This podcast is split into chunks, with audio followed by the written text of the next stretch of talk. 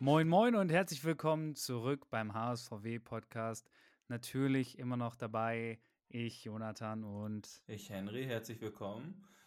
Und ähm, ich muss auch sagen, ich freue mich diesmal ganz besonders auf diese Folge, weil die letzte Folge, äh, die letzte Woche hatten wir ja schon angekündigt, dass dieses Mal eine ganz besondere Spielzusammenfassung vom HSV-Spiel zumindest kommen wird.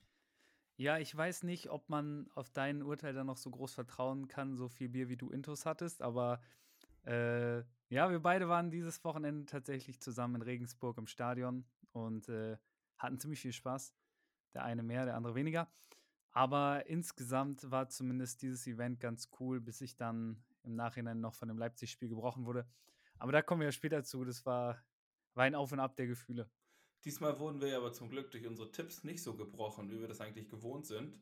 Also wir haben da unsere, ja, unsere Punkteausbeute aus den letzten Wochen haben wir einfach verunendlichfacht. Weil, aber es ist mit null Punkten als äh, Grundzahl ja auch nicht sonderlich schwer, ne? Ja, ja, ich meine, du hast natürlich immer wie immer auf Sieg Bremen getippt. Das war für die Katz. Danke dafür. Äh, ich hatte ein bisschen optimistischer auf, äh, bisschen pessimistischer auf einen Unentschieden getippt wenn in der 90. plus 5, 6, was auch immer, ein Kunku nicht seine Weltklasse raushängen lässt, dann bleibt das auch so. Egal, da auch null Punkte. Und äh, ja, wir haben beide auf Sieg HSV getippt, so hoch aber keiner von uns. Das heißt, beide zwei Punkte obendrauf. Verändert nichts an der Differenz zwischen uns beiden, aber es steht jetzt zumindest 24 zu 27 für mich. Das heißt, es klingt einfach insgesamt höher, was, was schon mal ganz cool ist, oder? Ja, es klingt einfach so, als hätten wir wahnsinnig viel Fußballexpertise, aber unsere Tipppunktzahl wird immer noch nicht dafür reichen, um den äh, um die Klasse zu halten, tatsächlich in der Bundesliga, schätze ich. Also mit 27 oder 24 Punkten ist das eher schwierig.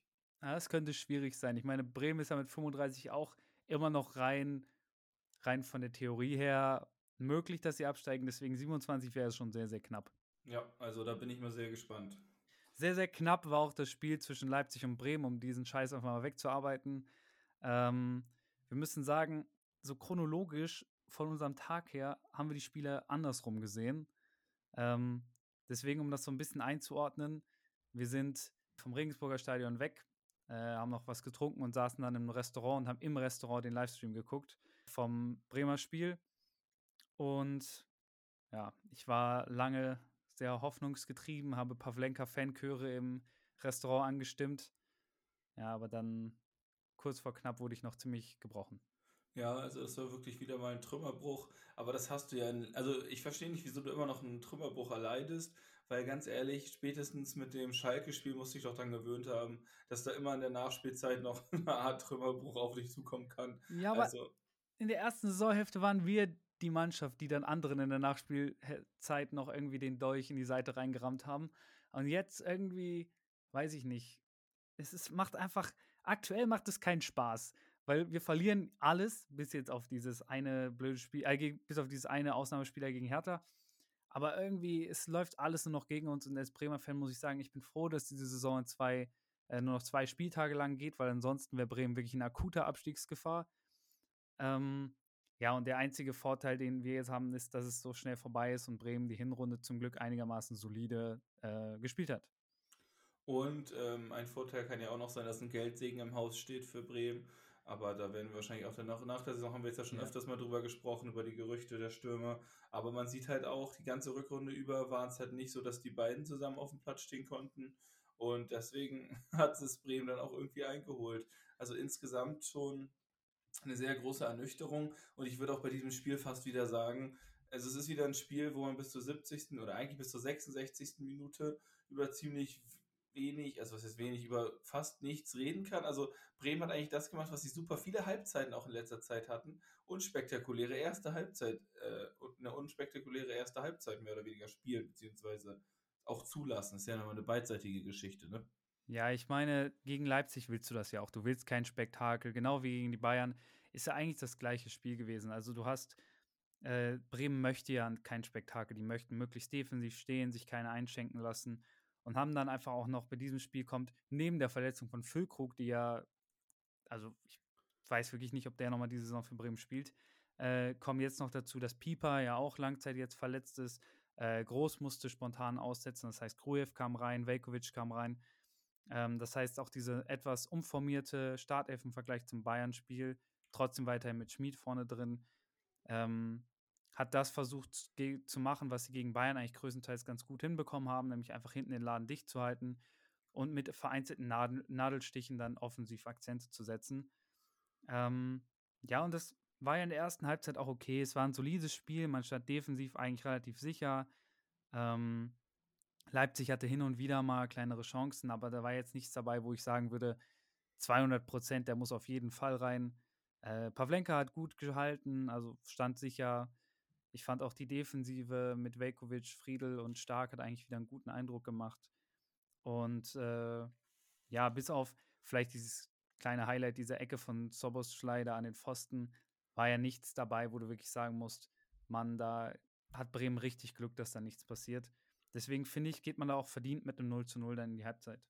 Ja, also man muss auch aus Bremer Sicht sagen, die haben auch wieder ihr bewohnt, äh, gewohntes Mittel dann in die Tat umgesetzt. Also sie haben ähm, das Spiel, also sie haben nicht so viel zugelassen, konnten sich dann auf Pavlenka verlassen, wenn es dann mal ein bisschen knapper wurde. Leipzig war aber auch bei weitem nicht, wie du auch sagst, eine Mannschaft, die kurz davor war in der Situation, das 1 zu 0 zu machen oder sowas. Und Bremen hat vor allem über die rechte Seite, so wie es eigentlich die ganze Saison schon ist, halt ab und zu versucht, Nadelstiche zu setzen und es teilweise auch geschafft, wenigstens die Abwehr ein bisschen zu entlasten. Aber da muss man auch sagen, das war sogar noch ein Ticken weniger, würde ich sagen, als das, was ähm, Leipzig dann offensiv geschafft hat. Aber gegen ein Team wie Leipzig ist es ja auch fast unmöglich als Bundesliga-Team, außer du hast Bayern München oder vielleicht Borussia Dortmund, offensiv dagegen zu halten. Also die individuelle Klasse ist ja etwas, wo sich Bremen, glaube ich, sagt, gut 0 zu 0 zur Halbzeit war in der Situation auch eigentlich das, was man sich erhofften konnte vor dem Spiel, ne?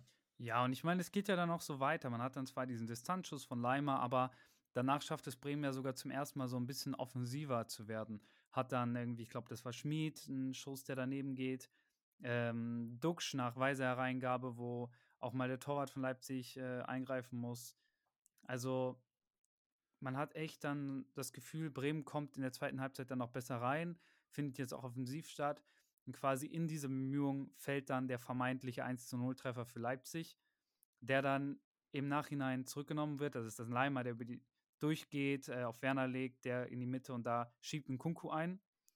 Und der ganz, äh, das Tor wird dann zurückgenommen wegen VAR, weil Simacon gegen Bittenkurt gefault haben soll. Also, mm, ich sag's ja. mal so.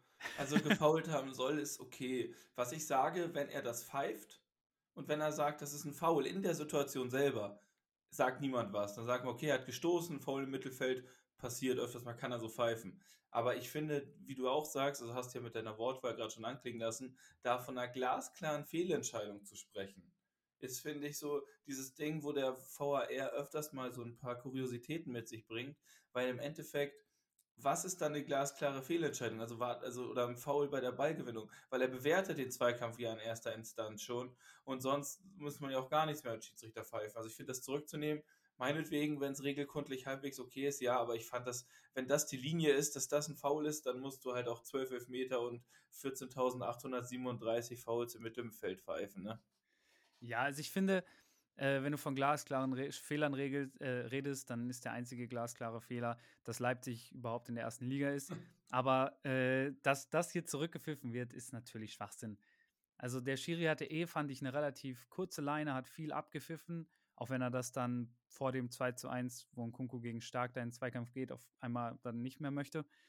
Aber ja, also ich sage den 9 von 10 Schiedsrichtern, sagen hier, das ist absoluter Quatsch. Und ich bin da komplett dabei eigentlich. Natürlich mich freut oder mich hat es in der Situation total gefreut, dass Bremen da nochmal so Glück hatte, weil Leipzig hat das super ausgespielt, aber ja, eigentlich darf dann da nicht so ungeschoren dann davon kommen.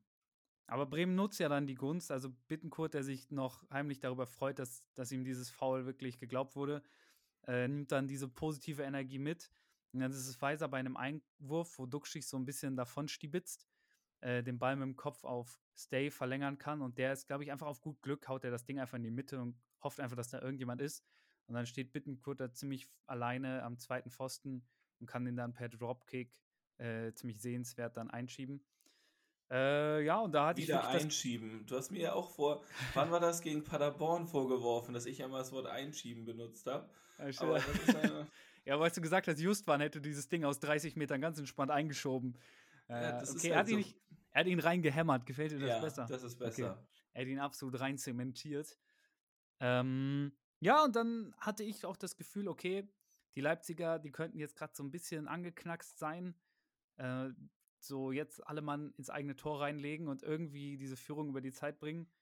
Aber ab da begann eigentlich diese Druckphase von Leipzig, wo man wirklich die Sekunden abzählen konnte, bis da irgendwas schief geht, wo Bremen dann komplett auseinanderbricht. Ja, also insgesamt war das ein Spiel, wo man sagt, das ist eigentlich gemacht für eine Serie, für einen Film oder für irgendwie sowas, weil es halt genau dieses gab, erst so das Foul an Bittenkurt und nachdem auch ab der 60. Minute überhaupt erst die Doppelchance für Werder, dann das vermeintliche 1 zu 0, dann zählt das doch nicht und dann macht genau der, der gefault wurde, das Tor und dann noch mit dem späteren Spielverlauf. Aber ja, also dann hat Leipzig halt wirklich angefangen, Pavlenka zu bearbeiten. Pavlenka hatte ja wirklich einen guten Tag, hat danach auch noch ein paar Bälle gut rausgefischt. Ähm, also vor allem diese eine Chance ist mir da im Kopf. Und dann ähm, ist es aber so, dass Nkunku doch noch seinen Scorer, seinen ersten Scorer ja finden darf.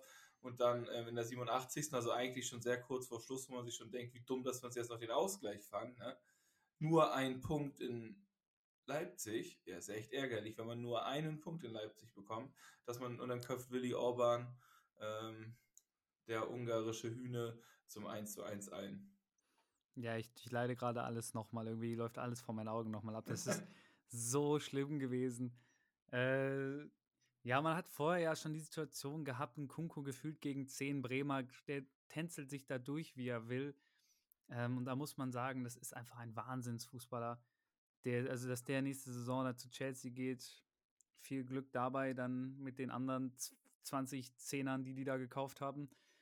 Ähm, aber das ist ein Weltklasse-Spieler und wie der dann auch vor dem 1 zu 1 diesen Doppelpass quasi antäuscht und du wirklich siehst, wie diese zwei, drei Bremer Verteidiger alle diesen angetäuschten Doppelpass mitgehen und dadurch ihm den Raum lassen, dass er sich drehen kann und diese Flanke ansetzen kann. Und Willi Orban ist natürlich in der Luft dann schwer zu verteidigen.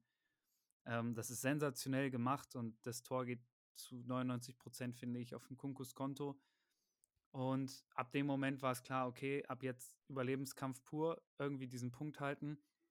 Und dann gab es ja so die, sogar diesen Moment, wo Ehren Dingchi dann noch das vermeintliche äh, 1 zu 2 für Bremen schießt, was dann aber sehr klar abseits war. Deswegen möchte ich da jetzt nicht groß drauf eingehen. Ähm, und dann halt, wo, wo, ich vorhin schon gesagt hatte, stark dann noch kurz vor Schluss da in diesen unnötigen Zweikampf reingeht, verliert den gegen Kunku, der lässt wieder fünf Bremer stehen. Das ist wirklich Wahnsinn, wie der da durchgeht. Ja, und kann dann in die Mitte ablegen und Soboschlei muss nur noch, diesmal wirklich nur noch einschieben. Ja, das ist, im Endeffekt ist es vollkommen verdient. Die Leipziger hatten 62% Beibesitz, sie hatten 20 zu 6 Schüsse.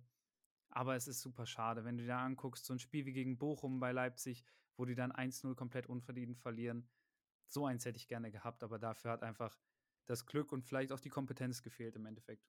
Eben. Und ähm, das, also was ich nochmal über Ehren Dingschi sagen kann oder denke, was man sagen sollte, ist, er hat natürlich jetzt, also er hat nicht so den Riesen-Output die Saison gehabt, aber ich habe ihn jetzt durchaus schon einige Male als belebendes Element in der Offensive wahrgenommen. Also auch seine Dribbling, seine Pfostenschüsse hat er in irgendeiner Folge haben wir mal drüber gesprochen. Ich weiß jetzt nicht mehr, was das war, aber auf jeden Fall hat er da so, ähm, so einige Aktionen schon gehabt, wo er das Spiel der Bremer auch wirklich belebt hat. Also auch jetzt trotz des Abseitstores danach hatte er noch eine Aktion, eine kleine, so und dann hinten raus. Also ich finde das, was du sagst, mit dem Zweikampf von ähm, gegen Stark, wo man sagt, ja klar, aber wenn er das jetzt noch zurück in Bremen hatte, danach ja eigentlich noch mehr als genug Chancen, sozusagen den Ball zu verteidigen. Also es ist ja nicht so, dass der als letzten Mann den Ball verliert und ein 1 gegen 0 auf dem, 1 gegen 1 auf dem Torwart Ja, ja klar. Also das ist so, und dann finde ich es auch nicht, also ich fand es jetzt nicht verkehrt, dass er das nicht zurückgepfiffen hat, weil das wäre dann wirklich, hätte man sich gedacht, gut, dann hat er vielleicht wirklich ein bisschen Bremen-Bettwäsche an. Aber bei, bei, bei Dingchi, wenn du ihn jetzt schon ansprichst, ich finde halt, was super belebend ist, was du auch beschrieben hast, ist das Tempo, was er mitbringt, was ja zum Beispiel auch ein Berg ausgezeichnet hat, wodurch der auch nochmal wirklich positiv eigentlich aufgefallen ist. Ähm, ich bin jetzt gespannt, weil jetzt ist ja auch schon ähm, durchgesickert, dass der BVB nicht die Kaufoption zieht bei äh, Jimmer. der in der dritten Liga da im Sturm bei denen gespielt hat und eigentlich auch sehr gut gescored hat. Und der ist, hat jetzt zumindest in den letzten Jahren unter Beweis gestellt, dass er extrem abschlussstark ist und super schnell. Also wenn der jetzt kommt, dann ist das eigentlich ein Ehren-Dingchi 2.0. Und ähm, ich bin mal gespannt, ob Bremen sich dann von Dingchi trennt, den vielleicht verleiht, weil dann hast du eigentlich zweimal den sehr ähnlichen Spielertypen im Kader. Äh, wird man dann auf jeden Fall sehen. Ich finde, solange du sagen kannst, er belebt das Spiel, ist es natürlich eine Einwechslung berechtigt. Der Output rein an Scorern ist halt bisher überhaupt nicht da. Deswegen finde ich auch den Gedanken daran, ihn nächste Saison zu ersetzen, logisch. Mhm, aber was jetzt für mich erstmal überwiegt, ist, dass man jetzt die letzten zehn Spiele hat, äh, hat insgesamt einen einzigen Sieg rausgeholt und immer mit mindestens, also immer mit einem Torabstand dann verloren. Also nur ein Sieg, immer mit einem Torabstand ansonsten verloren. Ähm, man ist letzter in der Heimtabelle. Man hat sich in diesen zehn Spielen immer mindestens zwei Gegentore gefangen. Also es ist irgendwie, es ist wirklich komplett der Fluch drin was wahrscheinlich auch mit daran liegt, dass Füllkrug auch vorne nicht mehr da ist als Zielspieler, wo, der auch Entlastung bringen kann. Jetzt mit Duxch fällt der nächste wahrscheinlich aus. Ähm, Bremen geht einfach am Krückstock und braucht dringend die, äh, ja, den Saisonabschluss. Ja, wichtig wird es auch für Bremen sein. Also, was ja auch schon durchzuhören ist, ist, dass Bremen, selbst wenn man jetzt 25 Millionen für Füllkrug und Duxch zusammen einnimmt, ne, dass man ja. dieses Geld ganz dringend braucht, um auch den Verein zu finanzieren. Also die finanzielle Situation bei Bremen war ja, glaube ich, noch nie wirklich gut, aber die scheint momentan wirklich prekär zu sein. Und dann, wenn so ein Njema oder wie hieß der zurückkommt, ja, Ehrendigci vielleicht auch, plus dann vielleicht eine gute Verstärkung in, im Sturm noch ablösefrei, dann, dass man sich halt auch überlegt, ob man darüber vielleicht auch was bilden kann. Vor allem, wenn du Dingshi sagst, du gibst jetzt nochmal eine ganze Sommervorbereitung, vielleicht macht er nochmal einen Sprung. Ähm, prinzipiell sehe ich da aber auch noch die Baustelle natürlich dann im Sturm, wenn beide gehen sollten. Auf jeden aber Fall, da brauchst du zwei bis drei neue Stürmer. Also das ist, geht nicht anders. Ja, wenn, du jetzt allein, wenn du jetzt alleine siehst, dass Romano Schmid die letzten beiden Spiele starten musste als eigentlicher Achter, du siehst, es reicht nicht, wenn du nur zwei potenzielle Stammspieler hast. Und der Rest ist eigentlich nur Ergänzung. Du brauchst vier Stürmer, die alle das Potenzial haben, spielen zu können und äh, du dann nicht komplett crazy drehst, wenn einer von denen ver verletzt ist. Und da sollten die 25 Millionen hoffentlich genug sein, dass man sich zumindest adäquat da Leute holen kann, die ein bisschen als Ersatz in Frage kommen. Ja, also da sehe ich das genauso. Also ich glaube auch, dass wir, ähm, da können wir auch in der Sommerpause dann nochmal ein paar Sonderfolgen zu machen, wo wir über Transfermöglichkeiten und so sprechen. Ähm, aber da muss Bremen dann auch gucken und das Geld, was sie dann idealerweise einnehmen, dann wieder vielleicht genauso investieren. Sollte der HSV nicht aufsteigen, ist dann Robert Glatze jemand, der da ein bisschen rumschwirrt. Dann hast du vielleicht noch andere Stürmer aus der zweiten Liga, so ein Ja, Kovnatski wurde ja schon gehandelt, ein Kleindienst könnte eine genau. Option sein. Dann äh, wurde jetzt der Stürmer vom KSC, der Däne, gehandelt. Also anscheinend hat Bremen auch nur Scouts in der zweiten Bundesliga. Aber ja, mein Gott, das ist halt die Etage, wo man gucken muss als Werder Bremen und wer weiß, vielleicht, wenn ein Hertha jetzt runtergeht, wenn Schalke runtergehen sollte, so ein Bülter fände ich zum Beispiel auch super interessant. Ja, da, da wird man dann gucken müssen. Aber was auf jeden Fall jetzt feststeht und was ja auch äh, Ole Werner jetzt nochmal äh, angesprochen hat, ist diese Qualitätsfrage. Also hat man wirklich einen Kader, der, der, der gut aufgestellt wurde? Ähm, weil Fritz, äh, Clemens Fritz hat sich dazu geäußert und meinte ja, ja, man muss halt als Bremen dann sich entscheiden, entweder man baut einen guten Kader, der aber schmal ist, weil man halt die wenigen guten Spieler dann halt bezahlen muss, oder halt einen breiten Kader, der dafür schwächer insgesamt ist. Und sie hätten sich halt für den schmalen Kader mit guter Erstbesetzung entschieden. Ich meine, Füllkrug und Weiser, die finanzieren sich nicht von alleine. Äh, und deswegen, ich kann, ich kann Werners äh, Kritik da völlig verstehen, aber man muss jetzt auch, auch trotz dieser ganzen, äh, ja, dem ganzen Pessimismus, der rum schwebt, sehen, dass Bremen halt ein Zweitliga-Verein noch letztes Jahr war und aufgestiegen ist und man eigentlich äh, dafür eine Wahnsinnshinrunde gespielt hat und punktemäßig sehr gut dabei war. Ja, das auf jeden Fall. Und ich würde halt auch sagen, das wollte ich, darauf wollte ich eben noch hinaus, Positionen wie die Sechser-Position, Positionen, die auch vielleicht dann ähm, rechts hinten, wenn du überlegst, nee, äh, links hinten, Entschuldigung. Links hinten, ganz dringend. Genau, weil das sind halt auch zwei Positionen, wo du sagst, die 25 Millionen, da muss man sich ein paar Millionchen vielleicht auch abzwacken, um da vielleicht auf den Positionen nochmal nachzulegen. Und ähm, Felix Agu kommt zurück, kann vielleicht für Weiser eine Alternative sein, damit man da halt auch wirklich die Möglichkeit hat, auf Ausfälle zu reagieren. Aber da hat Bremen genug Zeit, so und sie hatten jetzt den Luxus, nicht in den ähm, akuten Abstiegskampf reinzurutschen. Und da glaube ich auch, dass die da alle dankbar sind, drei Kreuze machen. Und dann muss Frank Baumann mal Frank Baumann Magic auspacken im, Winter, ja. äh, im Sommer. ja, ich habe, ich, da, bevor wir zum HSV-Spiel jetzt gleich schon überleiten, ähm, würde ich gerne einen Namen mal in die Runde werfen. Würde mal deine Meinung dazu hören? Weil er ist ablösefrei zu haben. Er hat schon Länderspiele für Deutschland gemacht, hatte mal einen Marktwert für 25 Millionen. Und äh, sein Name lautet, komm, hilf. Weißt Länderspiele für Deutschland? Er hat Länderspiele für Deutschland gemacht, hatte mal einen Marktwert für 25 Millionen. Er ist, glaube ich, für 25 Millionen sogar gewechselt. Dann innerhalb der Bundesliga. Und hat er Länderspiele für Deutschland gemacht? Er hat Länderspiele für Deutschland gemacht. Ist Verteidiger. Ach, Verteidiger. Ja, ja, kein Stürmer, Verteidiger. Und hat jetzt so ein paar Imageprobleme in letzter Zeit gehabt. Ein paar Imageprobleme? Ja. Okay, jetzt ist jetzt nicht mehr lustig, jetzt helft dir. Nico Schulz oh bei Dortmund. Ja. Der hat ja irgendwie die Vorwürfe, dass er, glaube ich, seine Frau geschlagen haben soll oder so. Irgendwie so jemanden willst du in einem Kader haben? Ey, solange das nicht bewiesen ist, gilt die Unschuldsvermutung vielleicht. Ey, deswegen äh, darf man erstmal nicht vorverurteilen, finde ich persönlich. Aber klar muss man das im Auge behalten. Aber der Typ, Dortmund hat gesagt, die wollen ihn auf gar keinen Fall halten. Das war damals ein wahnsinnig guter Linksverteidiger. Und wenn der jetzt kostenlos wechseln kann, könnte, dann ist das für mich zumindest entsteht erstmal vollkommen dieser Eindruck von Mitchell Weiser 2.0. Das ist die gleiche Situation. Ein Verein, der oben ums internationale Geschäft in der Bundesliga mitspielt, der eigentlich einen Außenverteidiger hatte, der super gute Zeiten hatte, den sie jetzt nicht mehr wollen und den sie quasi abstoßen. Der hat ja eigentlich noch Vertrag in Dortmund, aber die wollen ihn einfach nur noch weghaben. Und deswegen, wenn Nico Schulz sich überlegt, ey, ich würde gerne noch Bundesliga spielen, klar, ich muss auf viel Gehalt verzichten, aber so ein Werder Bremen bräuchte einen Linksverteidiger, warum nicht? Jetzt mal natürlich alles unter der Prämisse, dass diese ganzen Anschuldigungen nicht, sich nicht bestätigen und er nicht verurteilt wird oder so. Aber unter der Prämisse ja. finde ich zumindest den Spieler super interessant. Ja, also ich, ich finde ihn auch mega interessant, weil er halt eben genau diese Möglichkeiten aufmacht. Die Frage ist halt wirklich, A, was will der für ein Gehalt haben und was hat er für Alternativen?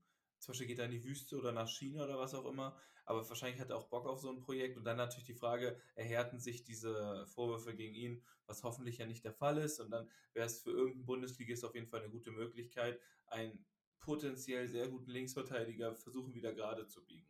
Da hast du auf jeden Fall recht. Ja, ich finde halt, Bremen ist so eine super Adresse für gescheiterte Topspieler, die wieder einen Neustart brauchen und den bei Bremen finden können. Ich finde, bei Duxch kann man fast auch davon reden, der dieses Image als Zweitligaspieler hatte, so von wegen, der kann nicht erste Liga spielen, die Station, die er da hatte, das war nichts.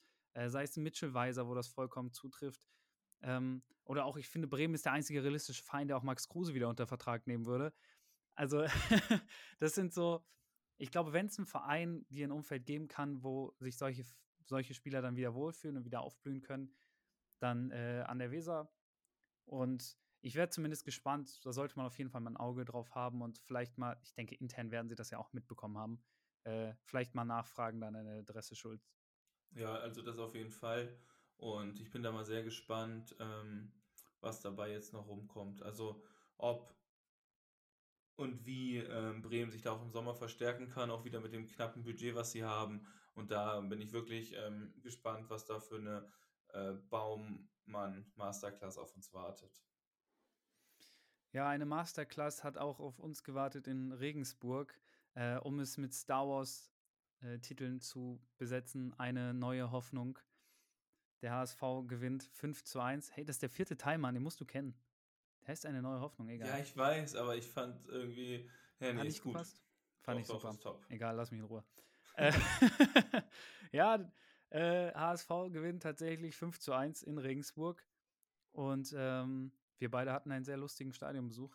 Ich weiß nicht, erzähl doch mal erstmal von dir. Du warst ja bei dem, im Hamburger Block. Also ich war nicht direkt im Hamburger Block, ich war im Block neben dem Hamburger Block, der aber auch nur von Hamburgern besetzt wurde, so wie das Stadion trotz des angekündigten Streiks. Es war ja das erste Mal, glaube ich, seit 40 Jahren gefühlt, dass das Stadion ausverkauft war. Und das ist natürlich nur auf den HSV zurückzuziehen. Also es waren bestimmt von den 15.000 4.000, 4.500 Hamburger da, was halt ich würde sagen mehr. 5.000 also es war auf jeden Fall die Hälfte des Stadions schon in Blau und da waren ein paar freie Plätze zwischen. Ähm, aber an sich war das super Fußballwetter und ähm, ein Gegner, der keine Lust hatte, Fußball zu spielen und der HSV, der wirklich mit einfachsten Mitteln das Spiel für sich entscheiden konnte. Das Bier hat auch ganz gut geschmeckt, die Sonne hat geballert. Also das war allumfänglich bis auf ähm, die Hinfahrt weil da wollte ich mich eigentlich schon mit Jonathan treffen, aber Jonathan hat aufgrund von Inkompetenz es nicht geschafft, zum Stadion zu kommen. Das kann man halt auch wirklich so sagen. Ja, das ist letztlich, man muss, man muss mir zugute halten, ja, wir wollten uns vor dem Stadion treffen. Und dann hatte ich einen Bus rausgesucht und dann stand Haltestelle unterer katholischer Friedhof und ich wusste, alles klar, da vorne ist der katholische Friedhof. Bin ich dahin marschiert, Henry ist in den Bus schon eine Station früher eingestiegen, weil der äh, von einem anderen Hotel kam. Und dann stellte sich raus, dass ich an der Haltestelle oberer katholischer Friedhof stand und da hielt dieser Bus nicht und unterer katholischer Friedhof war irgendwo am Arsch der Heide, keine Ahnung, wo das war. Auf jeden Fall fuhr der Bus nicht an mir vorbei und war weg. Das heißt, Henry dann am Stadion. Daraufhin habe ich einen nächsten Bus genommen, der zum Stadion führen sollte. Stellte sich raus, dass ich mich zum Unistadion der Universität Regensburg habe fahren lassen. Und dann stand ich wieder am Arsch der Heide. Und von dort aus habe dann leicht der Frust gekickt und ab dort wurde dann einfach, äh, ja, wurde gelaufen. Und das hat dann alles so lange gedauert, dass das Spiel dann fast schon angefangen hatte. Das heißt, Henry ist dann schon rein in den Gästeblock und ich natürlich zu den Jahren Ultras, wo, wo ich echt eine ganz lustige Zeit hatte. Ja, es ist ja auch lustig. Also ein bisschen Geigenhumor ist dann ja auch angebracht. Ähm, aber wenn wir jetzt mal kurz wirklich zum Spielen kommen, ähm, der HSV finde ich insgesamt, wenn man jetzt mal ähm, guckt, fangen gleich super dominant an, wollen sich gar keine ähm, Scheibe, nicht, keine Scheibe vom Brot nehmen lassen. Ja, nee. das ist schon sehr geschwollen, aber ja, man versteht, was du meinst. Ja, genau, also sie haben wollten keine, wollen sich keine Blöße geben. Keine Blöße geben, genau. Also es geht los und direkt nach fünf Minuten ähm, macht Jatta das mit einem Doppelpass mit Reis, ist er durch an der Grundlinie, spielt über in der Mitte. Glatze setzt sich im Stile eines guten Zweitligastürmers durch und schiebt den Ball, also er schiebt ihn jetzt wirklich mal ein, lässt ihn ein bisschen über den Spann rutschen und er geht dann ins lange Eck. Es steht 1 zu 0 nach 5 Minuten und der HSV hatte weiterhin Bock. Und äh, man hatte eigentlich in dieser Partie, bis der HSV ein bisschen nachgelassen hat, na, nach der Halbzeit, nie das Gefühl, dass Regensburg in dieser Partie drin war. Ich weiß nicht, wie das auf der Regensburger Seite aussah, aber es wirkte nie so, als ob Regensburg da irgendwie irgendeinen Stich sehen würde. Du musst dir vorstellen, ich stand in einer Menschenmenge voller verbitterter Bayern und ähm, direkt neben mir stand so ein also wirklich so locker Ende 70, Anfang 80-jähriger Opa, so noch so in Kutte und so alten Regensburg-Sachen. Und wirklich, als würde man das Klischee aufmalen müssen, rief der die ganze Zeit, hey Kruzifix, was machen die da? Und ich habe mich so kaputt gelacht. Aber du musst dich dann ja ein bisschen zurückhalten, weil die hinter mir haben alle die ganze Zeit beschimpft, irgendwelche Beleidigungen rumgeschrien, wie scheiße ihr eigenes Team spielt. Ähm, und man muss auch sagen, das war, das war Wahnsinn, was Regensburg gespielt hat. Man, vor allem was wirklich am schlimmsten war, die konnten überhaupt nicht das Tempo auf den Außen matchen. Sowohl Jatta als auch Dompe, aber ich finde Jatta noch mal krasser, ähm, konnten wirklich machen, was sie wollten. Wie oft Jatta da bis an die Grundlinie gegangen ist und dann teilweise ja sogar reinziehen konnte und da konnte ihn keiner aufhalten. Deswegen Regensburg ja, glaube ich, auch schon nach 20 Minuten oder so, glaube ich, den Linksverteidiger Günther raus. Aber auch auf der rechten Seite Salah, der war so maximal überfordert mit jeder einzelnen Aktion, die Dompe da gezeigt hat. Und das war, finde ich, die haben nicht am Fußballspiel teilgenommen. Das hat wirklich gewirkt, als würde da ein Zweitligist gegen einen Dritt-, Viertligisten spielen. Das hatte nichts mit irgendwie Niveau, was ansatzweise ähnlich war, zu tun. Ja, also das war wirklich auf keiner Ebene eine Performance ähm, von Regensburg. Und man muss ja auch sagen, direkt nach dem Tor ging es ja weiter. Also ähm, es kam Dompe nach einer Ecke, flankte in der siebten Minute rein. Glatzel verkalkuliert sich, so wirkte das zumindest. Ball fällt auf seinen Kopf, er ist komplett ungedeckt, so wenn er das wüsste, macht er das Tor vielleicht. Ja, da muss es eigentlich schon 2-0 ja. stehen. Also ist, und das haben auch die ganzen Regensburger um mich herum, die haben alle nur geflucht.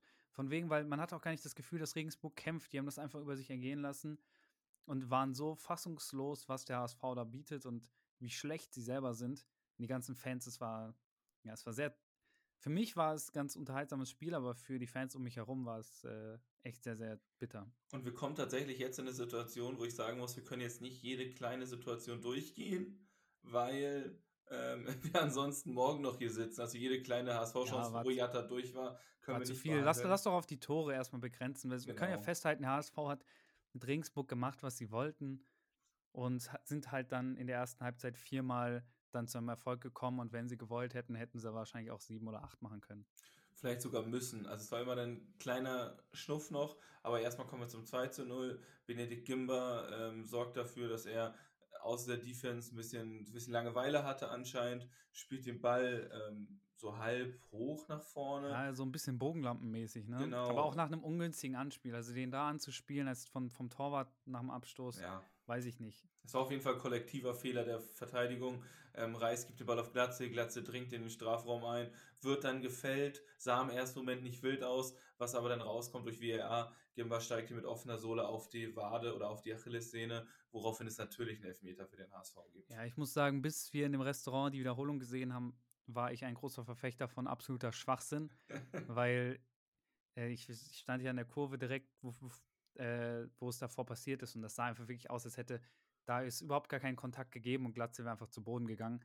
Aber wenn man sich die Zeitlupe anguckt, da gibt es den Treffer unten, dann ist das ein Elfmeter und dann kann sich Regensburg nicht beschweren, dass dann Kittel zum 2 zu 0 trifft. Genau, nach 17 Minuten steht es dann also 2 zu 0 für den HSV und Gimba sieht dafür keine gelbe Karte, was meinetwegen auch okay ist. In der 21. Minute, das will noch, noch kurz sagen, ist jetzt kein Tor passiert, aber da legt sich ähm, Gimba den Ball im Spielaufbau wieder viel zu weit vor. Muheim kommt dazwischen und ähm, Gimba tritt ihn daraufhin mit offener Sohle an die Innenseite Sprunggelenks. Da hat er wieder nicht Geld bekommen. Also da schreibt der Kicker auch, dass der Schiedsrichter einen nicht guten Tag hat und eigentlich auch selbst nicht wusste, wieso Gimba nach 21 Minuten keine gelbe Karte hatte. Ähm, ja, ja, aber hat dann Herr Regensburg ja auch nicht geholfen. Ich meine, es ging ja einfach munter weiter. Äh, dann schnürt Muheim das 3-0, wo man sagen muss, schicker Schuss, auch wenn der Torwart noch dran war. Ich weiß, ich glaube, Dompe ist da über außen durchgebrochen. Hat Reis. Dann, Reis war es, okay. Und legt ihn dann in die Mitte, wo Muheim sehenswert abschließt. Äh, und ab dem Moment, eigentlich schon mit dem 2-0, aber spätestens ab dem 3-0 war das Ding absolut gelaufen. Genau, das 3 zu 0 wunderschön im Rückraum, genau das, was den HSV selber gekillt hat, die letzten Spiele. Ähm, hilft dem HSV jetzt. Muheim hat einen guten Schuss und da kann der Torwart auch nichts machen. Torwart war auch ein bisschen bis auf den Fehler vom Elfmeter so ein bisschen die ärmste Sau, konnte bei vielen Aktionen nichts machen. Aber ganz ehrlich, der wurde auf eine Abwehr ähm, im Stich gelassen. Das 4 zu 0 fällt ja auch noch vor der Halbzeit, wie wir eben schon erwähnt haben. Und da ist es wieder Bakker, der macht auf der Seite da, was er will, ähm, schickt Gimba auf den Hosenboden. Also Gimba hat eine erste Halbzeit, wo man sich denkt, ach, äh, wäre ich mal lieber im Bett geblieben und macht da also den Boateng. Wirklich, du hättest da jeden einzelnen rausnehmen müssen. Alle vier komplett Katastrophe. Die beiden Außenverteidiger sahen noch mal schlimmer aus, weil sie halt die Arschkarte gezogen haben und die ganze Zeit gegen Jatta und Dompe in Laufduelle mussten. Aber die waren alle vier, standen so komplett neben sich, konnten das überhaupt nicht matchen. Und ich meine, beim 4-0, da macht sich Jatta ja quasi über die lustig. Das ist, wie der da noch reinzieht und an allen vorbei und den dann wieder in die Mitte legen kann, das ist ja fast schon frech. Eben. Also das ist ähm, wirklich frech gewesen. Glatzel kommt nicht ganz an den Ball, aber Sonny Kittel kann dann einschieben, macht damit sein zweites Tor und bestätigt seine gute Form in letzter Zeit. Und damit steht zur Halbzeit 4 zu 0. Ja, Punkt. ich, ich, ich habe dann noch mit so ein paar Regensburger Fans so irgendwie geschnackt und habe dann so Späße gemacht, so von wegen, ja, ja, zweite Halbzeit, jetzt, jetzt kommen wir. Aber da war klar, da war jeder gebrochen, irgendwie so ein bisschen Galgenhumor herrschte dann im Block vor. Vor allem, weil für Regensburg, das darf man ja auch nicht vergessen, war diese Niederlage gleichbedeutend eigentlich mit dem Abstieg in die dritte Liga. Das heißt, für die Mannschaft ging es eigentlich um so vieles und man hat so viel vermisst, einfach diese Grundtugenden wie Kampf, wie Willensstärke, dass die Regensburger dann auch mit im Five-Konzert in die Halbzeit geschickt wurden. Ja, also zu Recht. Also bei so einer Nicht-Performance ist es auch nur berechtigt. Es scheint ein bisschen gewirkt zu haben, wobei ich eher das Gefühl hatte, dass der HSV deutlich, deutlich viel Energie nicht mit rausgenommen hat, sondern schon ein bisschen auf Verwaltungsmodus geschaltet hat. Kurz ähm, vor dem Tor für den Jan, der jetzt in der 55. Minute durch Kaliskana herrscht, ähm, ist es so, dass der HSV eigentlich das 5 zu 0 ist es zu dem Zeitpunkt ja machen muss, wo Jatta, wer auch sonst, wieder auf rechts frei durch ist, in die Mitte spielt und Glatzel minimal verpasst und dann auch Dompe den Ball nicht ins Tor, im Tor unterbringen kann, Kittel auch nicht. Und dann ist es halt Kaliskana, ähm, der das Tor macht zum 4 zu 1. Ähm, der Ball hinter der Linie wird dann nach Videobeweis sozusagen gegeben. Der haben ja keine Torlinientechnik in der zweiten Liga. Und Absolut verwirrend. Weil dieses Spiel läuft wirklich erstmal zwei Minuten noch weiter und so alle in der, im Steher haben halt gesehen, dass der Ball deutlich dahinter war. Und alle sind so total verwundert, was passiert hier gerade. das Spiel läuft zwei Minuten wirklich gefühlt noch weiter. Und dann erst bei der nächsten Spielunterbrechung zeigt er dann an 1 zu 4 jetzt. Und das hat auch so diesen ganzen Vibe von dem Tor getötet. Dann gab es irgendwie keine Tormusik. Der Torschütze wurde voll spät dann durchgesagt. Irgendwie hat es das Ganze so ein bisschen kaputt gemacht. Klar, war eh nur Ergebniskosmetik, aber selbst die wurde dem Jahren irgendwie verwehrt in diesem Spiel dann. Und wie du es richtig sagst, vorher muss der HSV ja eigentlich schon wieder höher führen. Ich glaube, Gimba ist es dann, der den Ball ja auch an die eigene Latte donnert aus Versehen. Also so Gimba hatte noch Bock, Elfmeter verschulden, die ganze Zeit auf dem Hosenboden sitzen, dann noch ein Eigentor. Hätte er sich bewerben können bei Upsi Pancho mit dem Auftritt. Ja, lief, lief auf jeden Fall so suboptimal. Aber ich finde, so nach diesem äh, Anschlusstreffer lief es dann für den Jahren echt besser. Die haben sich dann vereinzelt Chancen rausgespielt. Also wenn du jetzt auch auf die Statistiken guckst, klar, der HSV hat viel mehr Ballbesitz. Ich glaube so 65 Prozent knapp. Aber so jetzt allein von Schüssen her ist es gar nicht so ein Riesenunterschied gewesen, weil der HSV halt, wie du gesagt hast, so in diesen Verwaltungsmodus geht, Regensburg auch ein bisschen machen lässt. Sind jetzt keine riesen Hochkaräter dabei, aber zumindest so im Vergleich zur ersten Halbzeit wehren sich die Regensburger, zeigen so ein bisschen, dass sie doch eigentlich wollen. Und in diese Phase hinein macht dann der HSV eigentlich dann das 5 zu 1. Ja, also der HSV spielt sich durch. Ähm, Suhonen wird bedient von Glatzel. Den hält dann Orbich, hieß der, glaube ich, ne? Der Torwart von Regensburg noch. Aber der mhm. Abpraller ist ja bei Bibia und der schiebt ihn dann ins leere Tor ein. Und dann wird erstmal Minuten, Stunden lang überprüft, ob Suhonen bei dem Abspiel wirklich im Abseits stand. Stand er dann nicht. Und so steht es dann 5 zu 1. Und damit war endgültig dann die Messe gelesen. War sie vorher schon, aber damit war auch Regensburgs kleines Aufstreben nach dem 4 zu 1 ähm, zerschlagen. Ja, und dann finde ich, können wir dieses Spiel, also zumindest das Spiel an sich, auch schließen, weil absolut verdienter Sieg für den HSV. Dann wurden noch die Endergebnisse eingeblendet und ich glaube, da hat dann auch der letzte HSV-Fan gecheckt, krass, sowohl Heidenheim als auch Darmstadt hat tatsächlich verloren. HSV ist wieder ein Punkt dran an Heidenheim und jetzt ist wieder alles möglich, wenn Heidenheim wirklich patzen sollte. Klar, ist ein relativ leichtes Restprogramm gegen Sandhausen und gegen Regensburg. Regensburg ja, gegen die letzten beiden der Tabelle. Aber mein Gott, es reicht ein Unentschieden, ein schlechter Auftritt.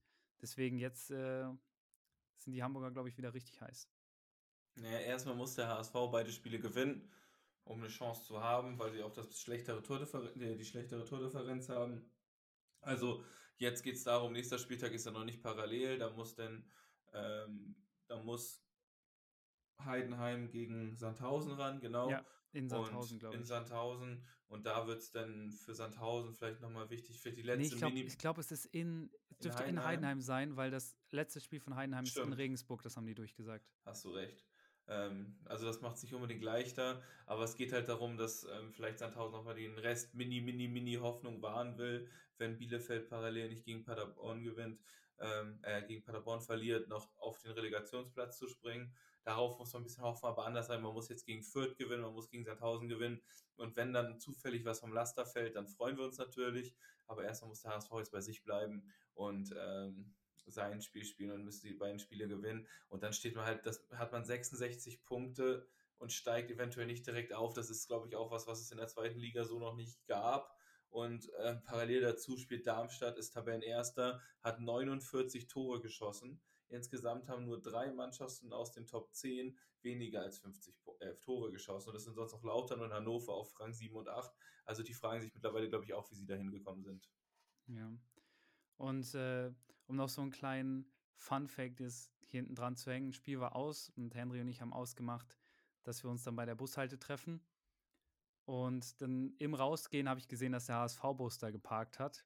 So direkt am Stadion. Regensburg ist wirklich so, die Spieler, die ganzen Jahrenspieler sind da einfach aus dem Stadion so an der Seite rausgelaufen durch die ganzen Menschenmassen. Und der HSV-Bus stand da halt auch.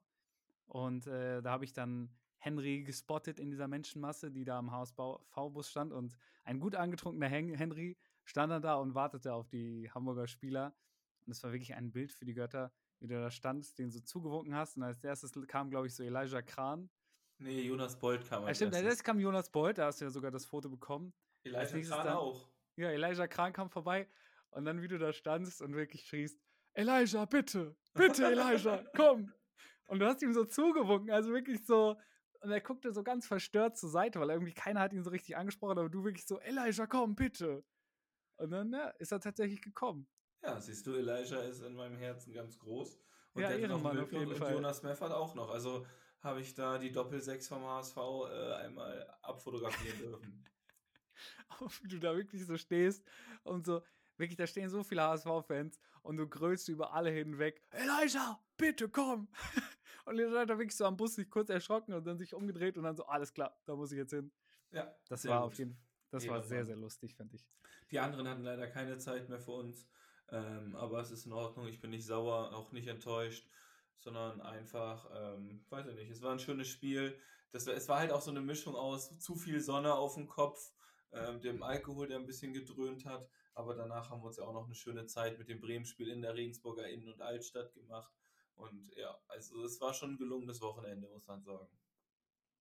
Ja, und an dieser Stelle auch nochmal ein klarer Shoutout an Christoph. Und Der- Christoph. Ja, ja, und, und Christoph an Christoph. Wir hatten tatsächlich zwei Christophs dabei. Ich weiß, sehr verwirrend.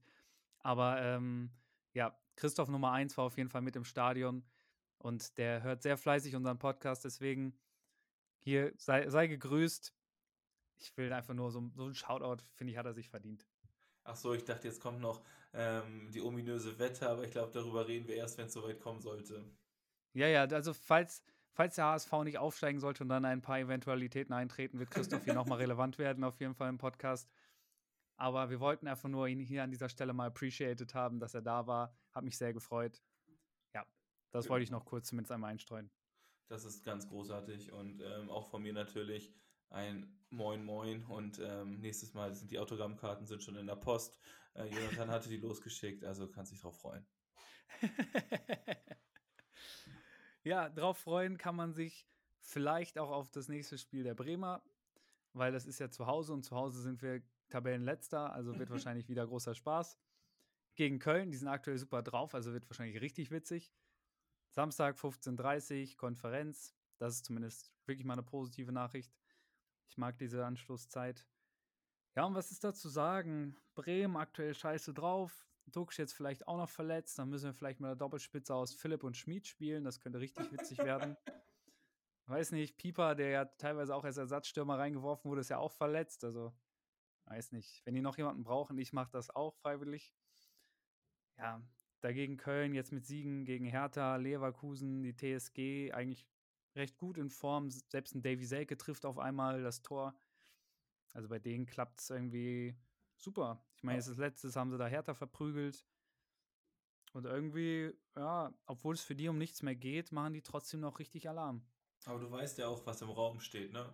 Also am Wochenende ist ja ein Torschütze, der steht ja in den Sternen und der wird da mit seinem Salutieren und äh, wird da auch einiges abrufen. Ja, ich weiß es nicht. Also, weil Davy hat sich ja beim 1 zu 0 für Köln, was er ja gemacht hat, gegen Hertha, hat er sich verletzt, musste ausgewechselt werden, weil er da irgendwie ganz böse mit seinem Gegenspieler zusammengekracht ist, der musste dann auch raus. Also, ich bin jetzt nicht so in der Köln-Bubble drin und weiß, ob der schon wieder trainiert und ob der jetzt für den Einsatz am Samstag fit ist. Aber mit der aktuellen Form wäre ich fast so, so weit geneigt zu sagen, wäre vielleicht ganz gut, wenn er gegen Bremen noch draußen sitzt. Ja, also ich glaube, das wird für Bremen sowieso ein schwieriges Spiel. Es geht halt auch für Bremen um nicht mehr viel. Vielleicht wirft man dann Dingshi noch mal rein, damit er die Doppelspitze da mit ähm, Philipp bilden kann oder so. Weil wer weiß, ich glaube an den Jungen, der war ja beim HSV im Winter im Gespräch, der kann ja nur eine Maschine sein. Ähm, Äh, das ist eine absolute Maschine. ist es vielleicht jetzt auch das an der Zeit für Bremen. Also ich weiß, du hast, du, du redest da irgendwas von Abstieg und was auch immer. Das ist genauso, also du redest Ey, davon, die dass Sandha- Abstiegssaison hat so gebrochen. Jeder Bremer dachte, wir sind durch. Ja, aber einen so Sandhausen- fertig gemacht. Sandhausen und drei Ehren Regensburg sprichst du eigentlich jegliche Hoffnung komplett ab, dass die noch was reißen können. Aber Bremen ist natürlich noch nicht gerettet, obwohl da noch vier Plätze zwischen sind. Das ja, aber heißt, Bielefeld spielt guten Fußball so vergleichsweise und Bremen, das ist halt alles Murks. Jedes Spiel mindestens zwei Tore. Wenn wir jetzt im nächsten Spiel mit Schmid und Dingchi Doppelsturm spielen, wie sollen wir denn zwei Tore da machen? du müsstest, du müsstest mal einen Begriff machen. Also, fangen wir mal an. Damit Bremen, direkt absteigen geht sowieso nicht mehr. Das sind jetzt sechs Punkte. Und die Tordifferenz ist Ja, ein ja, bisschen ist besser als die von Stuttgart. Drei Tore besser. easy. So, du hast Schalke. Schalke hat fünf, ist auf dem Relegationsplatz, hat fünf Punkte weniger als Bremen. So, Ja, Schalke sechs muss noch Punkte gegen- holen. Ja, Schalke müsste sechs Punkte holen, das heißt zwei Siege gegen die Eintracht und Leipzig. Ja, klar, das ist Quatsch. Dann Bochum, vier Punkte Abstand. Deutlich schlechteres Torverhältnis sowieso. Die, die spielen jetzt gegen Hertha am Wochenende. Mindestens fünf Punkte holen aus zwei Spielen, um an Bremen vorbeizukommen. Dann Hoffenheim muss mindestens drei Punkte holen aus den zwei Spielen und an Bremen vorbeizukommen. Und Augsburg mindestens zwei Punkte aus den letzten beiden Spielen. Ja, also ich, ich, ich weiß, was du mir sagen möchtest. Ich weiß, das wird nicht passieren, dass Bremen absteigt. Trotzdem wünsche ich mir, dass diese Saison jetzt langsam zu Ende ist, weil ich habe keinen Bock mehr. Bremen verliert jedes Spiel. Es ist immer dieses, ah, wir waren doch eigentlich fast genauso gut und am Ende war es unglücklich. Ja, aber wenn es jedes Mal unglücklich ist, dann ist es auch irgendwann kein Pech mehr, sondern Inkompetenz. Und es nervt. Ich bin dankbar für diese Hinrunde, die war super, die hat total viel Spaß gemacht und ich hoffe einfach, dass Bremen jetzt noch einigermaßen solide das zu Ende spielt, dass sie sich nicht wieder irgendwie 200 Tore wie im Hinspiel gegen Köln fangen, dich nicht blamieren, dass Davy Secke auf gar keinen Fall ein Tor schießt und dass, ja, Florian Kainz, das ist auch natürlich traurig, wenn man sieht, wie gut der jetzt bei Köln spielt, war ja auch Bremer. Aber klar, ich jetzt einfach gegen Köln vielleicht einen Unentschieden holen und dann ist alles gut. Ich wollte noch mal eine Frage stellen und zwar ähm, nenne ich dir jetzt noch mal aus jedem Mannschaftsteil einen Spieler und du sagst, ob der noch einen Start diese letzten beiden Spiele bekommen wird, okay? Mhm. Äh, und zwar Michael Zetterer. Meinst du, der darf noch mal ran? Nein, nein, auf gar keinen Fall. Ähm, meinst du, dass Chiaro ja noch mal von Beginn an spielen darf? Nee. Ich glaube, da würde er lieber Christian Groß humpelnd nochmal in die Verteidigung stellen. Der mag wirklich seine Jungs, die er da hat, und die lässt er das machen. Meinst du, dass Salifu von Anfang an ein Spiel machen darf? Salifu ist, glaube ich, aktuell verletzt. Aber Sicher. wenn er fit wäre, nein. Also, Ole Werner ist so starr in seinem System und seinen Spielern drin ich glaube nicht, dass da irgendwas gerüttelt wird, außer es gibt Verletzungen. Selbst mit Buchanan kann ich mir nicht vorstellen, dass er nochmal starten darf, obwohl der eigentlich so viel Potenzial zeigt. Und Ehren Dingchi? Also ich ja, guck. Ehren Dingchi könnte jetzt starten, einfach weil wir keine Stürme mehr haben. Ich wollte mich gerade mal sagen, wenn du dir mal den Kader von Werder Bremen anguckst, im Kicker-Tool, dann siehst du, dass es bei Sturm genau drei Leute gelistet gibt und Duxch und Füllkrug sind beide verletzt, weil Philipp als Mittelfeldspieler hier auftaucht. Ja, derjenige, der die grandiose Idee hatte, Olli Burke auch einfach so wegzugeben. Ähm, ich glaube, naja. Shoutout an Oliver an der Stelle dann. Ja, Shoutout. Der ist ja, der gehört ja noch Bremen, kommt wieder, aber so was, sein Instagram-Account sagt, hat er, glaube ich, nicht so Bock wieder zu kommen. Der fühlt sich da in Millwall eigentlich ziemlich wohl. Ja. Übrigens, übrigens ein sehr, sehr weirder Instagram-Account, der postet sehr viele komische Bilder. Werde ich mir nicht angucken, aber danke Doch, ist auf jeden Fall eine Empfehlung, macht mal. Sollen wir dann nochmal kurz zum nächsten HSV-Spielen kommen? Ja, ich mache noch ganz kurz Ach, die, die, Aufstellung. Die Aufstellung. Ja, ja, nicht, stellt sich doch von selber auf, dachte ich. Die stellt sich wirklich von selber auf. Im Tor Pavlenka, in Verteidigung, wenn fit, wenn nicht vielleicht sich doch jemand spontan wieder den Knöchel bricht. Äh, ja, Friedel, Velkovic stark. Rechts Weiser, links wird Jung spielen. Ich hätte gerne Buchanan, aber es wird Jung spielen. Auf der 6, wenn wieder fit, Christian Groß. Doppel 8 bilden natürlich Bittenkurt und Stay, die man schon als Positiverscheinung auch in dieser Rückrunde sehen kann, vor allem Stay. Und dann Sturm spielt derjenige, der fit ist. Äh, wenn ich hoffe, dass Duxch bis dahin wieder heile ist, ähm, dann Duxch zusammen vielleicht wieder mit Schmid.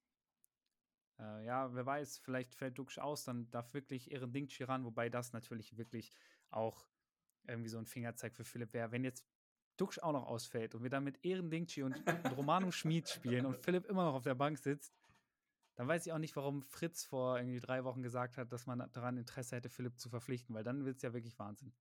Dann wird es wirklich absolut wahnsinnig. Wo es auch wahnsinnig wird, und zwar wahnsinnig interessant vielleicht, wird am Samstag um 20.30 Uhr, wenn der HSV die Spielvereinigung Kräuter Fürth empfängt. Yes, und für die geht es ja eigentlich auch um nichts mehr. Das ist so ein bisschen das Pendant zu Köln. Die haben jetzt 2-2 gegen Braunschweig gespielt, sind jetzt auch eigentlich durch. Ähm, ja, es ist aber ihr letztes. Ah, nee, ist in Hamburg, oder? Ja, genau. Ja, das heißt, es ist nicht mehr das letzte Heimspiel. Ich kann mir eigentlich nicht vorstellen, dass die Fürther da jetzt irgendwas Großes vom Baum brennen werden. Auswärts sind die auch relativ schwach, eigentlich zu Hause nur stabil. Ähm, mit Julian Green kommt ein alter Bekannter zurück nach Hamburg.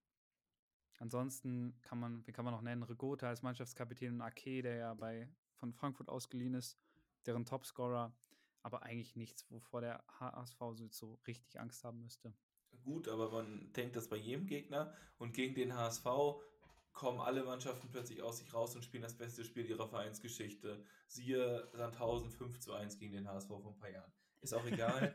ähm, Julian hat jetzt, glaube ich, zwei Tore sogar geputzt gegen Braunschweig. Genau. Also der Mann ist on fire und der lässt sich bestimmt nicht nehmen, dann beim alten Arbeitgeber nochmal ein bisschen drum zu zündeln. Ja, also ich glaube, es wird auf jeden Fall auch ein Spiel, ähm, was Fürth intensiv bestreiten will. Und das, äh, das wahnsinnig Interessante ist natürlich, dass die Konferenz vorher das Heidenheim-Spiel beinhaltet. Das heißt, sollte Heidenheim Punkte liegen lassen gegen Sandhausen, was ich nicht glaube, aber sollte das eintreten, dann brennt abends natürlich absolut die Luft im Volkspark. Und nochmal, ich werde nämlich mich Samstag wieder mit Christoph treffen, wir haben schon abgemacht, wir machen dann nämlich einen Fußballkonferenztag, gucken uns zweite Liga an, Bundesliga, Bundesliga-Topspiel, HSV. Und danach gehen wir noch auf den Geburtstag. das klingt wirklich nach einem sehr, sehr guten Tag. Ja, und wenn du dir die Vierter mal anguckst, die spielen eigentlich Fünferkette, haben dann äh, Rigota da als Zehner rumlaufen, der macht eigentlich alles für die. Ja, das ist halt ein Gegner, der wird sich gegen den HSV hinten reinstellen. Ich glaube, vom Spielansatz ähnlich her wie, wie Regensburg das angehen wollte gegen den HSV, nur gehen wir mal davon aus, dass Fürth auch dann doch die Mittel hat, wirklich auch defensiv stabiler zu stehen. Und da wird es dann die Frage sein, ob sich zum Beispiel wieder Jatta und Dompe über außen so durchspielen können oder wie der HSV im Generellen dann da auftreten kann. Da bin ich auch sehr gespannt. Ähm, der HSV wird dann auch auf den alten Bekannten Gideon Jung treffen natürlich. Beim HSV ausgebildet, ja, sehr lange beim HSV gespielt. Also auch eigentlich eine, ähm, ein bekanntes Gesicht. Und genau, also ich kann dir ja mal sagen, welche Elf ich glaube, das Kleeblatt zerrupfen werden. Hit me. Es wird wahnsinnig überraschend. Kann ich dir schon mal sagen. Und zwar werde ich im Tor, wird Daniel Heuer Fernandes spielen. Da, jetzt bin ich ein bisschen geflasht. Hinten rechts wird ein altbekannter Moritz Heyer auflaufen. Mhm. Während in der Innenverteidigung, halte ich fest, Jonas David und Sebastian Schonlau den, äh, die Kette zusammenhalten. Krass, ich dachte jetzt, wo Montero noch die fünf Minuten gegen Regensburg spielen durfte, ist der äh, wieder quasi back in der Startelf. Und Mikkel Bronsis auch auf rechts natürlich. Hinten links ähm, ist natürlich Miro Muheim am Start nach seinem guten Spiel. Jetzt endlich mal wieder ein gutes Spiel von ihm, weil auf Unsicherheitsfaktor. Auf der 6 beflügelt von dem Foto mit mir Jonas Merfat. Das hätten jetzt natürlich beide sein können. Ähm, auf der 8 Ludovic Reis und ähm, Sonny Kittel. Also ich glaube, er nimmt Kittel jetzt nicht raus. Der Mann ist gut in Form. Er hat jetzt noch zwei HSV-Spiele, hoffentlich nur vor der Brust. Und ähm, dann links außen Jean-Luc Tompé, rechts Bakary Yatta und im Sturm Robert Nesta Glatzel. Ja, ich überlege gerade, eigentlich müsste man perspektivisch vielleicht mal in Zukunft dann solche Fotos wie das mit dir und Elijah Kran auf unserem Instagram hochladen. Das ist so gut. Das ist äh, so gut, dann schön geblurrt, aber natürlich, also Elijah Krans Gesicht, weil okay. du weißt, sonst suchen ihn noch unsere Fans heim.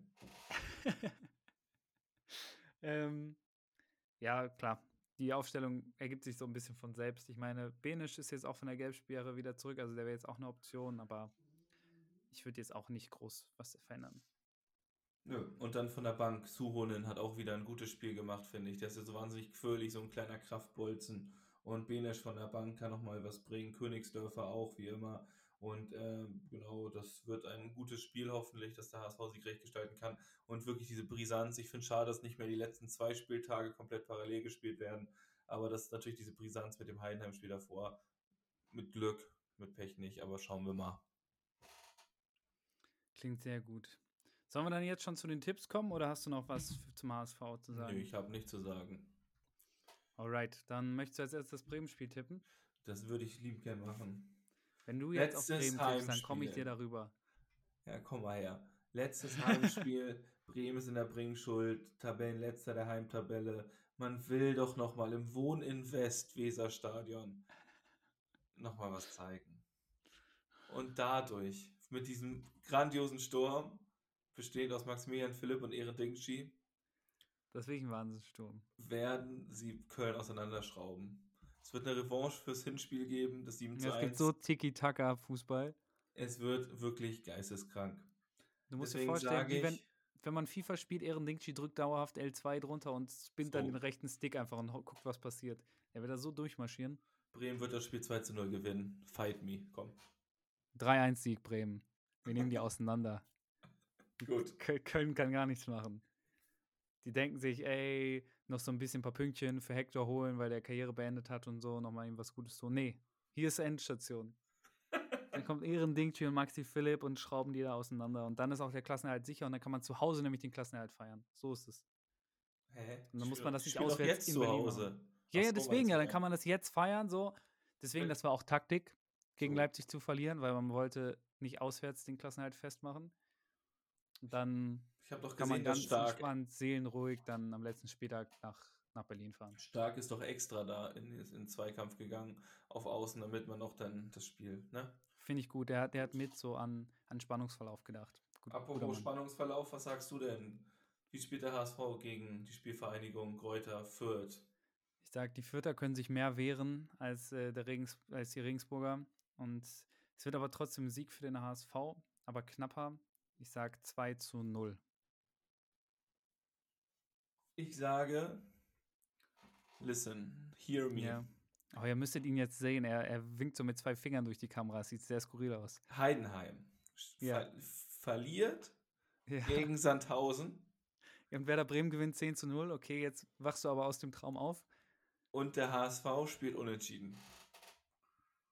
Nein, das wäre natürlich Dramatik pur. Der HSV spielt nämlich 2 zu 2. Hey, warum bist du jetzt so pessimistisch? Nein, weil dann Punktgleichheit und dann gewinnen wir am letzten Spieltag gegen Sandhausen 19 zu 0 und haben die bessere Tordifferenz und steigen direkt auf. Wie viele Tore haben die mehr, die, die Heidenheimer? Sechs. Sechs. Aber wenn die Guck mal. jetzt verlieren, dann maximal 5.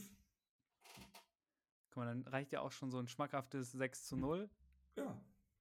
Wobei, wenn die Heidenheimer dann auch gewinnen, dann müsst ihr halt, das sind, also wenn Heidenheimer gewinnen am letzten Spieltag 1-0, dann müsst ihr nur 7-0 gewinnen. Easy in Sandhausen. Ja, das ist so machbar. Super. Das Ding ist halt, Heidenheim spielt in Regensburg. Wir waren jetzt bei dem Spiel. Das könnte wirklich schwierig werden, was mein. Jan wird am letzten Spieltag alles geben. Ich finde, du solltest Gimba noch mal per Privatnachricht irgendwie schreiben, irgendwie versuchen, an ihn zu kommen. Bruder, Kopf hoch, alles wird gut. Wir gehen zusammen zu Pam Pam machen wir. Ich lade dich ein. Döner auf meinen Nacken, wenn du, wenn du nicht wieder so scheiße spielst. genau. Nee, gut. Super, dann sind die Tipps im Kasten. Ja. Am Wochenende werden wir tollen Fußball sehen. Und ich wünsche dir so lange eine wunderschöne Restwoche. Wir hören uns Danke, am. Wochenende. Und nächste Woche sieht die Welt vielleicht wieder ganz anders aus. Habt ein schönes Wochenende, gehabt euch wohl. Und komm, Henry. Einen wunderschönen Gut Folge. Kick an euch alle und äh, an das Lächeln von Jonathan. Schönes Wochenende und wir sehen uns.